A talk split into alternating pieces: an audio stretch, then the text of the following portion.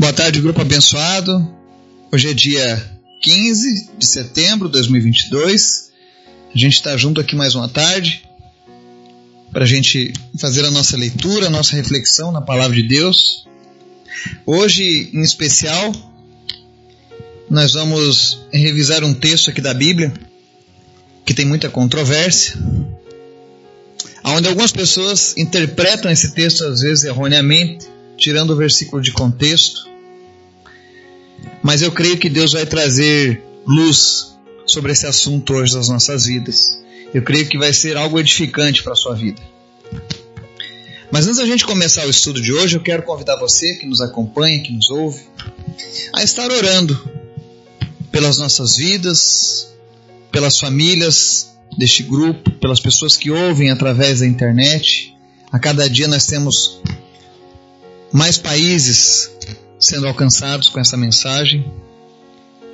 Muito provavelmente são brasileiros que moram fora da nossa nação e estão em busca de uma palavra de Deus.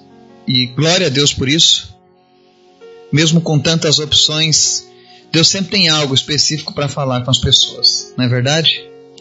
Então, esteja orando para que essa mensagem seja compartilhada, que ela alcance mais vidas não apenas para que o número de publicações cresça, mas porque nós sabemos que a palavra de Deus ela não volta vazia. Ela sempre cumpre o propósito para o qual está sendo mandada. Então, quando você compartilha a palavra de Deus com alguém, uma mensagem como essa, você está ajudando essa pessoa a conhecer um pouco mais sobre Deus. É por isso que nós temos essa parceria tão bonita. Quero pedir que você esteja orando também pela minha viagem na semana que vem. Estarei viajando com a minha esposa para a região de Centro Sé, Sobradinho, onde vai ter cruzada evangelística, vai ter conferências de jovens, trabalho nas escolas. Que você esteja orando pela minha vida, pela vida da minha esposa, dos missionários que estão vindo dos Estados Unidos para trabalhar com a gente, dos missionários aqui do Brasil que se dispuseram a participar desse trabalho.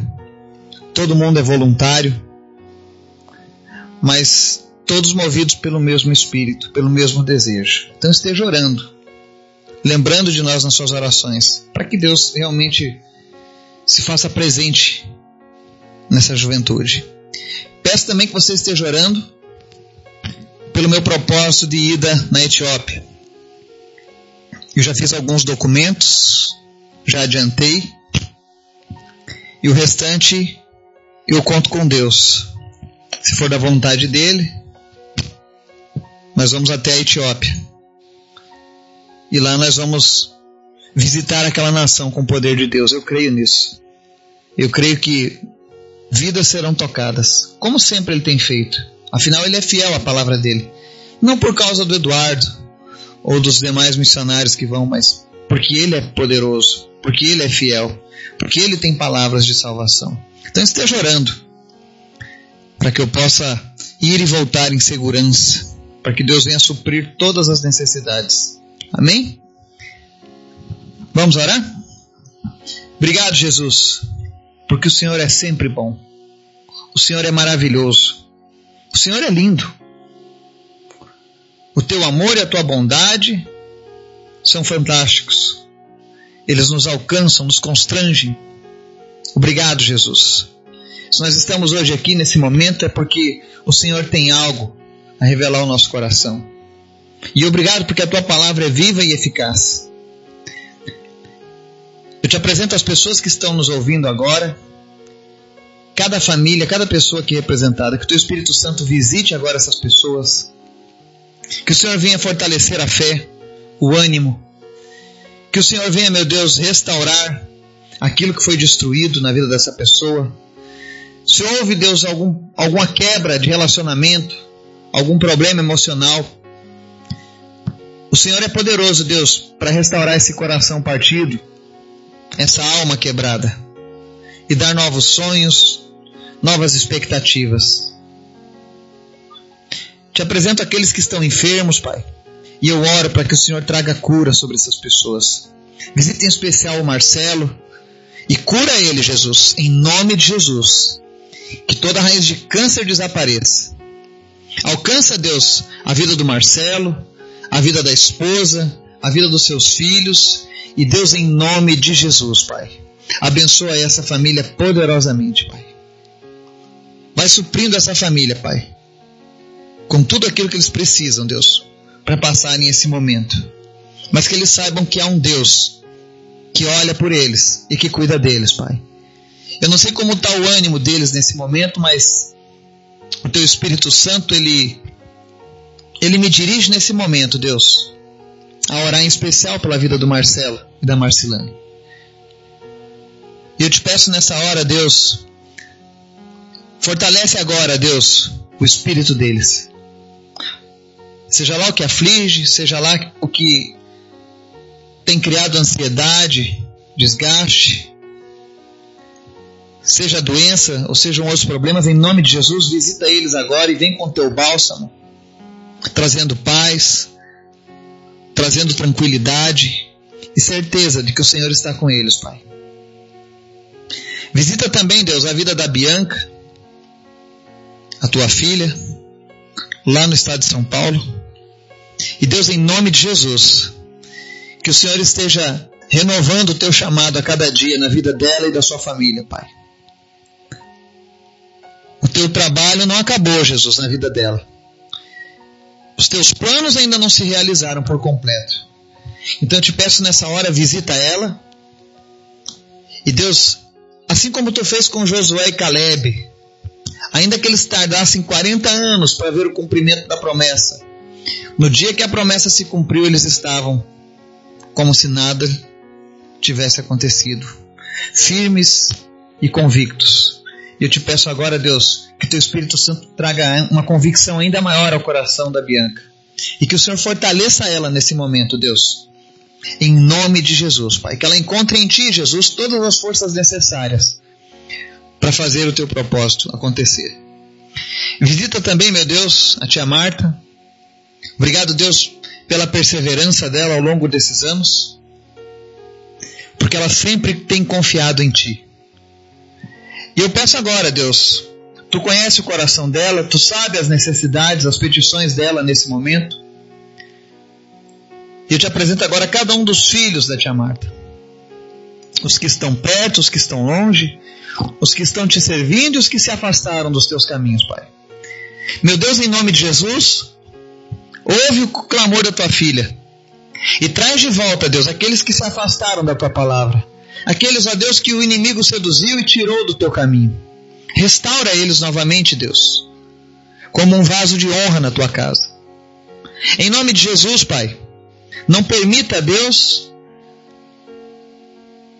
que eles fiquem afastados do teu plano, da tua salvação. Mas em nome de Jesus, nós batalhamos agora, Deus, por todos aqueles familiares que ainda não te servem. E pedimos em nome de Jesus Restaura, Deus, o teu altar na vida deles. Em nome de Jesus. Te apresento também, Senhor, a vida da Ângela, lá de Passo Fundo. Que o Senhor esteja visitando a tua filha, a tua serva. E Deus, no nome de Jesus, tu continua o mesmo, Senhor. Os teus milagres são reais. Realiza, Deus, milagres cada vez maiores através da vida da Ângela, Pai. Levanta ela, Jesus, nessa geração, no trabalho dela. Que ela seja uma abençoadora de gerações, Pai. Em nome de Jesus, Pai. Visita ela, Deus. E restaura, Deus, os sonhos, a visão e a esperança, em nome de Jesus. Te apresento a vida do Robson. Peço que o Senhor esteja, meu Deus, mostrando novos caminhos para ele mas especialmente, Deus, que o Senhor traga ele para junto de ti da tua palavra, para que ele possa experimentar qual é a tua vontade, que é boa, perfeita e agradável. Visita o seu Lauro Newhouse e vai sarando, Deus, o seu corpo, a sua alma. Nós repreendemos toda enfermidade, em nome de Jesus. Nós te apresentamos a vida do Anthony, oramos pela libertação dele. Deus, completa a tua obra na vida do Anthony.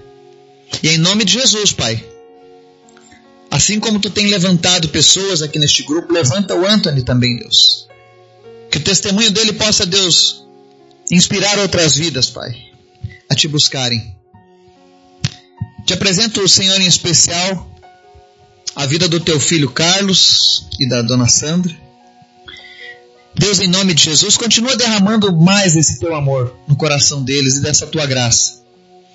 E Pai, em nome de Jesus, cura agora, Deus, a vida da dona Sandra. Em nome de Jesus. Eu oro pela minha irmã agora e, e em nome de Jesus eu repreendo agora, Deus, esse meningioma. Em nome de Jesus, meningioma desapareça, que ela não precise de nenhuma cirurgia. Mas que de uma maneira milagrosa, Deus, esses meningiomas desapareçam agora, de uma vez por todas, em nome de Jesus. Te apresento, meu Deus, o povo da Etiópia. Senhor, me dá sabedoria, me dá ousadia, coragem, para levar teu nome, Jesus, a terras distantes. E se possível, Pai, guarda a minha vida, guarda os meus familiares que ficam mas que eu possa estar sempre apto, Senhor, a cumprir o teu chamado, onde quer que o Senhor me mande, aonde quer que o Senhor me convide, que eu esteja sempre, Deus, com um sim de prontidão para o teu espírito. Eu preciso de ti, Pai. Eu preciso do teu direcionamento sempre. Visita também, Deus, a cidade de Santo Sé, Sobradinho, e vai preparando o coração da juventude, das crianças, dos adolescentes, dos idosos, para receberem a tua palavra. Que vidas sejam tocadas e transformadas ali naquele lugar, em nome de Jesus, Pai. Te apresento também a saúde da Vanessa. Em nome de Jesus, nós repreendemos o aparecimento dos nódulos no fígado. Eu oro agora, Jesus, para que todo hemangioma desapareça em nome de Jesus. Seja lá o que tenha causado eles, em nome de Jesus, eles não pertencem a este fígado. E eu ordeno que eles desapareçam agora, em nome de Jesus. Vem com a tua cura, Jesus. Visita-nos nessa tarde. E nos enche do teu Espírito Santo. Ministra aos nossos corações, Pai, porque nós queremos te ouvir. Nós queremos ouvir a tua voz, Jesus. Nós não queremos ser apenas religiosos, mas nós queremos chorar na tua presença. Nós queremos ouvir o teu coração batendo. Assim como João, ao reclinar a cabeça no teu peito. Fala conosco, Senhor. Em nome de Jesus. Amém. Hoje nós vamos fazer uma leitura que está lá no livro de Marcos, capítulo 2, versos 13 a 17. E a pergunta que esse texto nos faz é: quem tem a coragem de se assumir como um pecador, né? Você já vai entender o porquê.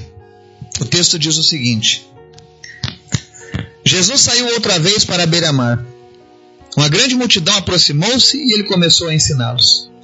Passando por ali, viu Levi, filho de Alfeu, sentado na coletoria, e disse-lhe: Siga-me. Levi levantou-se e o seguiu. Durante uma refeição na casa de Levi, muitos publicanos e pecadores estavam comendo com Jesus e seus discípulos, pois havia muitos que o seguiam.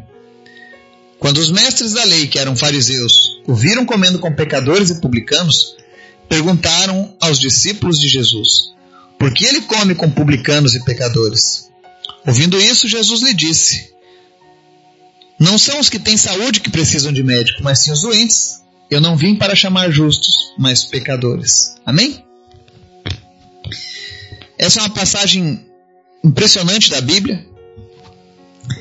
E no primeiro momento, nós vemos Jesus mais uma vez reunindo multidões ao seu redor, porque onde Jesus andava, as multidões o acompanhavam.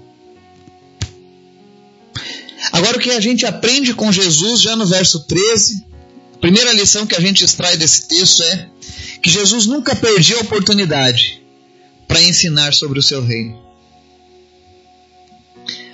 As pessoas se ajuntavam ao redor de Jesus e Jesus entendia que aquele era o momento de falar sobre o reino de Deus. E isso é um exemplo que nós devemos ter em nossas vidas. Independente do seu chamado ministerial, todos nós temos um chamado para anunciar o reino de Deus. E não existe esperar um momento oportuno. O momento oportuno é aquele em que as pessoas se achegam a você. A palavra de Deus, ela ela tem o poder de atrair as pessoas. Ao, ao longo desses meus 19 anos andando com Jesus, eu sempre tive oportunidades que eu aproveitei para compartilhar o Evangelho. Trabalhando em fazendas, trabalhando em escritórios.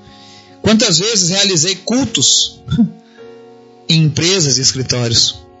Porque as pessoas queriam ouvir de Jesus. Então não perca as oportunidades. Aí no verso 14, nós vemos aqui Jesus fazendo o chamado para Mateus, o apóstolo, ou Levi. Ele diz aqui, Levi, filho de Alfeu, ele viu, ele viu o Levi, filho de Alfeu, sentado na coletoria e disse-lhe, siga-me. E Levi levantou-se e o seguiu. E aqui também é um ponto muito importante dessa passagem. Quando você ouvir o chamado de Jesus, não questione, apenas levante-se e siga-o. Não importa o estado que você se encontra. O que importa é aquilo que Jesus vai fazer na sua vida. Porque se dependesse do estado em que ele se encontrava, Levi era um homem mal visto pela sociedade. Ele era um cobrador de impostos. E as pessoas odiavam os cobradores de impostos. Porque eles eram corruptos. Eles cobravam os impostos e, como eles tinham esse poder, eles acabavam extorquindo das pessoas. Então, todos os, os, os cobradores de impostos, os publicanos, eram mal vistos pela sociedade. Eu imagino que ele era visto hoje como, sei lá, um usuário de crack lá da Cracolândia. As pessoas de fato não gostavam de ficar perto desse tipo de pessoa. Como um chefe do narcotráfico, como um assaltante, como uma prostituta. E é interessante que ele sabia dessa realidade. Mas quando ele viu Jesus chamando ele, dizendo siga-me, ele não ficou se questionando: será que eu posso? Será que eu devo? Eu preciso primeiro sair do meu trabalho? Não, ele simplesmente levantou-se e seguiu. Muitas vezes, quando a gente convida as pessoas a seguirem Jesus, elas ficam titubeando, esperando, quem sabe, talvez um momento certo, porque agora eu não estou fazendo as coisas que agradam a Deus. Sem Jesus você nunca vai conseguir fazer as coisas que agradam a Deus. É impossível um homem consertar-se a si mesmo para depois seguir a Jesus. A lógica bíblica é: Jesus, se você ouviu o chamado de Jesus, siga-o. Não importa a situação que você está no momento em que ele te chama. Se ele te chamou é porque ele, ele tem algo a fazer na sua vida, ele tem algo a revelar na sua vida. Quantas pessoas com vidas frustradas, porque ouviram o chamado de Jesus, mas não quiseram segui-lo. Deram mais voz ao pecado, ao diabo, aos problemas, à sociedade, mas não deram ouvidos a Jesus, que era o mais importante. E é interessante que quando Jesus chama Levi, a primeira coisa que o Levi faz é fazer uma refeição e convidar os seus amigos. Lembrando que o Levi não era um seguidor de Jesus. Então seus amigos eram cobradores de impostos, pessoas que tinham a vida de má fama. Mas ele chamou todos eles. Isso eu acho uma coisa linda. Quando você recebe o chamado de Jesus e compreende, sem egoísmo, que aquilo que é bom para você também vai ser bom para os teus amigos, para os teus conhecidos. Eu lembro quando Jesus me chamou. Eu tentei. Tentei trazer todos os meus amigos. Alguns hoje já estão servindo a Deus. Eu tenho um amigo de infância que eu amo muito, que está aqui nesse grupo, ele, a esposa. São pessoas preciosas para mim. Eu tive a honra de, de ver esse meu amigo sendo batizado. Eu fui padrinho de casamento dele. E isso é um presente que somente Deus pode proporcionar.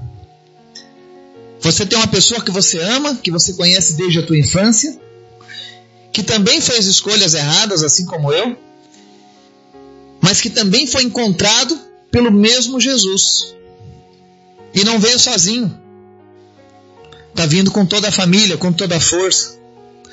E não existe alegria maior no coração de um crente, de um cristão, de um filho de Deus, de um servo de Deus, do que ver os seus amigos conhecendo e servindo a Jesus. Isso já vale todo o esforço, isso já vale toda a dedicação que nós temos ao Evangelho, isso se paga quando você vê pessoas se rendendo a Jesus. E o Levi entendia isso. Ele não conhecia muita coisa da Bíblia, ele não conhecia quase nada de Jesus naquele momento, mas ele sabia que Jesus era a melhor coisa do mundo e ele precisava disso para os seus amigos. Então ele chama os seus amigos para jantarem, para fazerem uma refeição com Jesus e os seus discípulos. E eu sei que tem pessoas aqui no grupo que se converteram recentemente e que ainda estão com muitos laços de amizade ainda com pessoas que ainda não conhecem Jesus. Eu pergunto: você já convidou eles para uma refeição com Jesus? Você já deu a eles a oportunidade que você teve em Jesus? Eu não estou falando isso para te cobrar ou para que você se sinta culpado, mas eu estou falando isso no Espírito. Porque é isso que o Espírito Santo tem movido nesse momento. Tem pessoas que ficam pedindo a Deus, às vezes, uma oportunidade de ver o sobrenatural acontecer mas elas não mudam, não tomam nenhuma posição, nenhuma atitude. E Jesus hoje está dando uma dica para você que quer ver um sobrenatural de Deus acontecendo. Uma simples refeição na sua casa, com seus amigos que não conhecem Jesus. Se essa refeição tiver Jesus presente, tenha certeza, algo de diferente vai acontecer. Porque aonde Jesus chega, as pessoas não continuam mais as mesmas. Elas podem até rejeitá-lo, mas elas vão ter os seus olhos abertos acerca da verdade e do amor que ele oferece. Agora, interessante é que quando Levi convida, quando Mateus convida essas pessoas, publicanos e pecadores, os mestres da lei, os fariseus, os religiosos da época, os orgulhosos espirituais, viram aquela cena e perguntaram aos discípulos: com toda a arrogância que eles tinham, por que, é que ele come com publicanos e pecadores? Porque na religião deles, eles não podiam se misturar com os pecadores. E Jesus vem para quebrar isso. Jesus fala: não, nós vamos nos misturar com os pecadores, sim, nós vamos andar no meio dos pecadores. Porque eu preciso alcançar os pecadores, eu preciso alcançar todos os homens, todas as mulheres, todas as crianças, todos os jovens, todos os adolescentes. Jesus vem para quebrar isso. E aqui tem um problema de interpretação bíblica muito grande. Tem pessoas que usam desse versículo de maneira isolada para libertinagem. A pessoa vai para uma balada, vai para um bailão, vai para um carnaval. E aí, quando perguntam, mas você não é servo de Deus? Ele diz: Ah, mas Jesus também comia com publicanos e pecadores, ele ia para as festas. Errado. Jesus sempre fazia as coisas com o propósito de mostrar a sua palavra, de mostrar o seu reino para aquelas pessoas. E se você não foi para esses lugares com esse intuito, sinto muito. Você entristeceu o coração do Senhor. Porque quando Jesus comia com publicanos e pecadores, o verso mais adiante, verso 17, diz assim: eu não vim para chamar os justos, mas pecadores. Ele fazia isso com o objetivo de alcançar os perdidos. E aí no verso 17, Jesus ouvindo os fariseus perguntando, ele diz assim: ouvindo isso, Jesus lhes disse: Não são os que têm saúde que precisam de médico, mas sim os doentes. Eu não vim para chamar justos, mas pecadores. Os religiosos queriam distorcer o propósito de Jesus. Eu lembro que uma vez eu fui chamado para fazer a libertação de uma pessoa. Essa pessoa tava, morava numa, num prostíbulo. Duas horas da tarde. Eu fui com, na época, o meu, meu irmão, pastor, que hoje é meu pastor, e mais alguns irmãos da igreja. E um missionário que estava aqui dos Estados Unidos. Nós fomos todos juntos, duas horas da tarde.